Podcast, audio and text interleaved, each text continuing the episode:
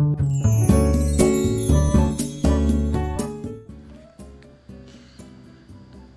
い、おはようございます。愛知県岡崎市のオーラムという一人サロンで、えー、美容師をしてます。カナダと申します、えー、この放送では僕の一人サロンのことや大人女性の美容のこと髪のことなどを毎朝7時に配信しています、えー、今日はですね、えー、それって本当にお客様のためになってますかっていう、まあ、そんな内容のお話です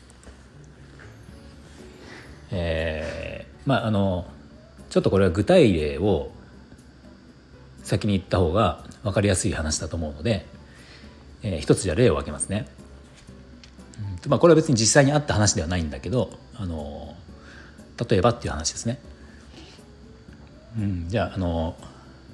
まあ、今ちょうど年末なので年末の美容室って結構忙しいんですよね。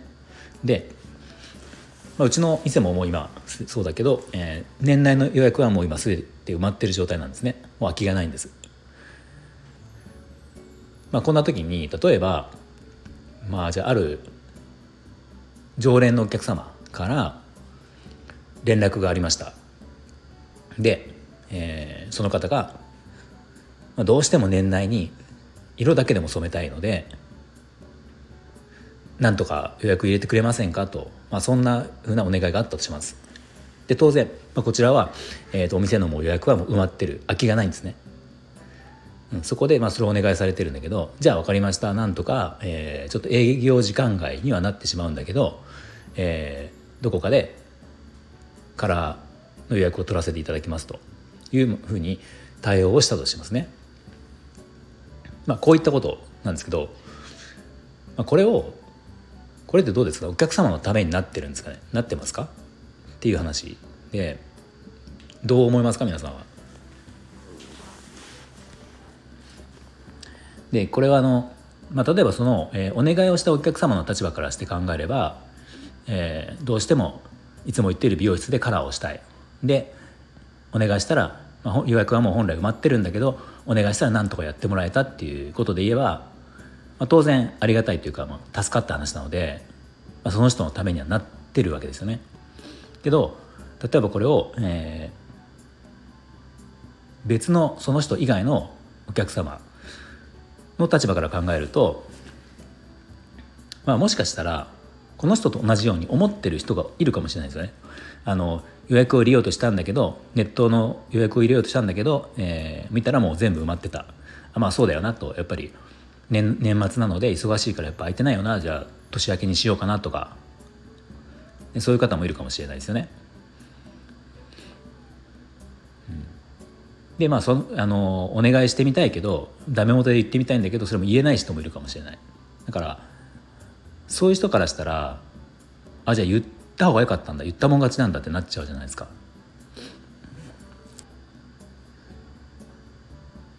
まあ、美容室のお客様って、えーまあ、この今の例で挙げた、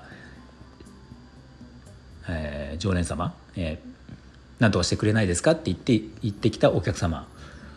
がだけじゃないんですよね、えー、美容室のお客様はその方以外にも、えー、何百人といるわけですよ。だからこのこの人にその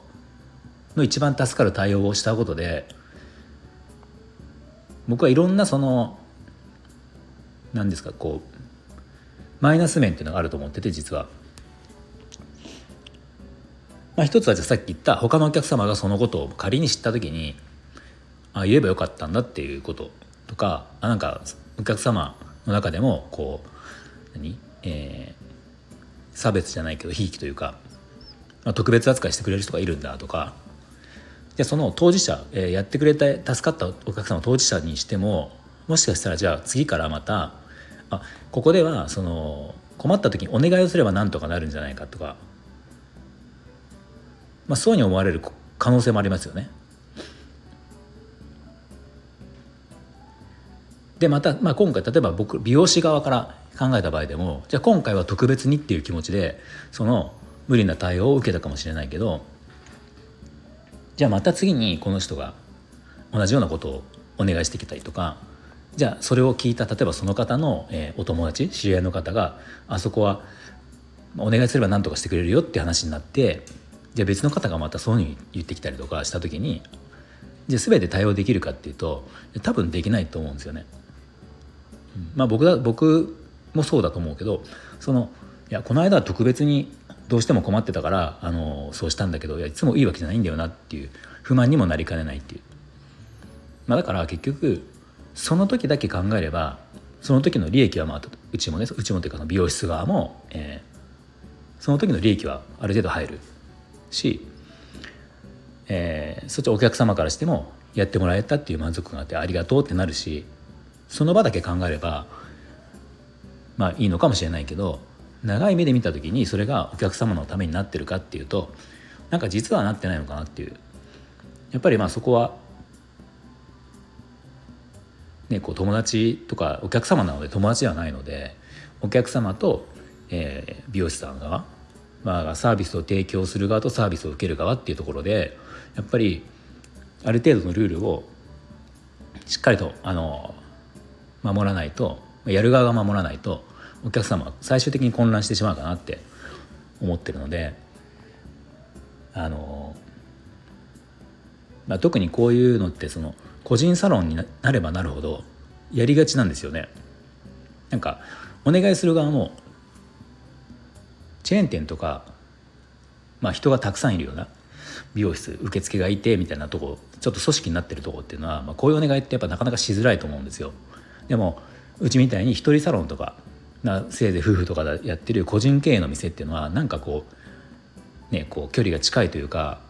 お願いしたらなんとかなりそうっていうまあイメージが確かにあると思うんでお願いされることがあるかもしれないですね。だからやりがちなんですけど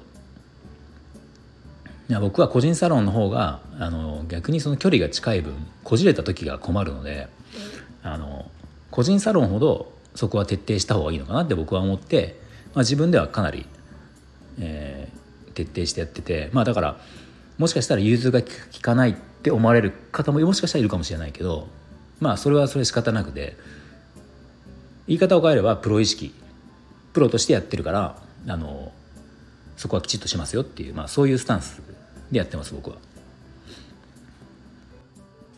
あ、もう一つ言うとあの友友達価格みたいのも、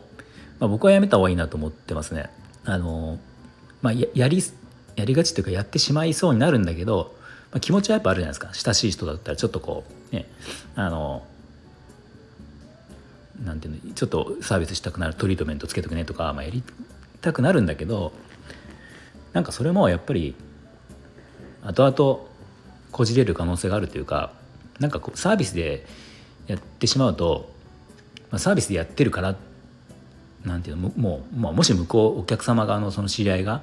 何か不満があったとしてもただでもらってやってもらってるからサービスでつけてもらってるからなっていうところで文句も文句というねこう指摘もできないですし、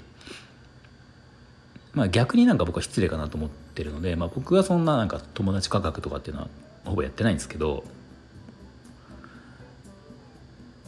うん、それもあの個人サロンって、ね、やりがちだけど結構危険かなってって思ってますね。まあ、僕の昔身近な人があのまあ従業員だったんですけど昔のあの、まあ、女の子の美容師さんだったんですよ。で、えーと、その友達の美容友達の友達じゃない女の子の美容師さんのお客様だった子がちょうどその子と年代が近くて、まあ、気があったんですよね。で友達みたいになったんですよ。で結局その友達みたいになっても友達になっちゃってえー、仕事以外でも普通にこう遊ぶようになったんですよ。うん、でそれで別に、まあ、それが悪いことだとは思わないんだけどその関係で、まあ、本来ね店に来て、えーと、正規の値段でやる技術をまあなんか友達関係で遊んでる時にじゃあ今度これやってあげるよって言ってまあなんかただだったのかちょっとこう割引だったのか忘れたけどやってあげてそしたらその技術がちょっとまあ失敗というかね、まあ、なんか確かパーマかストレートパーマかなんかだったんですけど、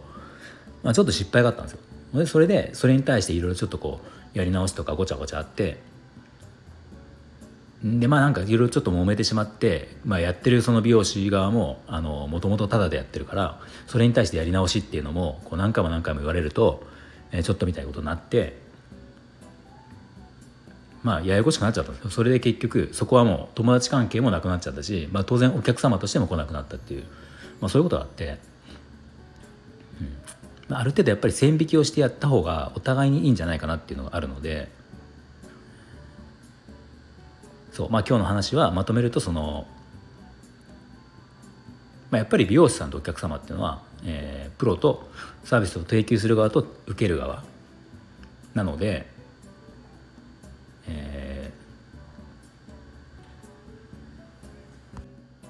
まあ、そこでちょっと一時的な気分で何かこ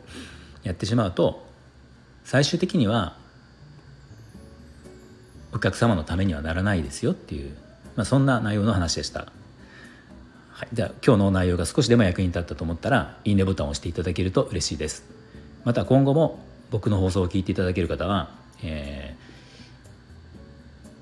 ー、スタンド FM のアプリがもしなければ入れていただけると、えー、フォローができますので是非そちらもお願いします。はい、では今日も最後まで聞いていただいてありがとうございました。